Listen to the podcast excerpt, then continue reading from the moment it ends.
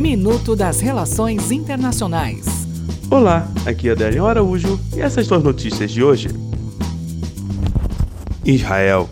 Exército israelense bombardeia alvos na faixa de Gaza em resposta ao lançamento de foguetes a partir do território palestino contra Tel Aviv. Hamas e Jihad Islâmico negam que sejam responsáveis pelos ataques. Estados Unidos. Senado dos Estados Unidos derruba a declaração de emergência nacional do presidente Trump, que, por sua vez, declarou que irá vetar a medida. Brasil. O deputado Eduardo Bolsonaro, do PSL de São Paulo, foi confirmado como presidente da Comissão de Relações Exteriores e Defesa Nacional da Câmara. O deputado Luiz Felipe de Orleans e Bragança será o vice-presidente do colegiado. Até o próximo minuto.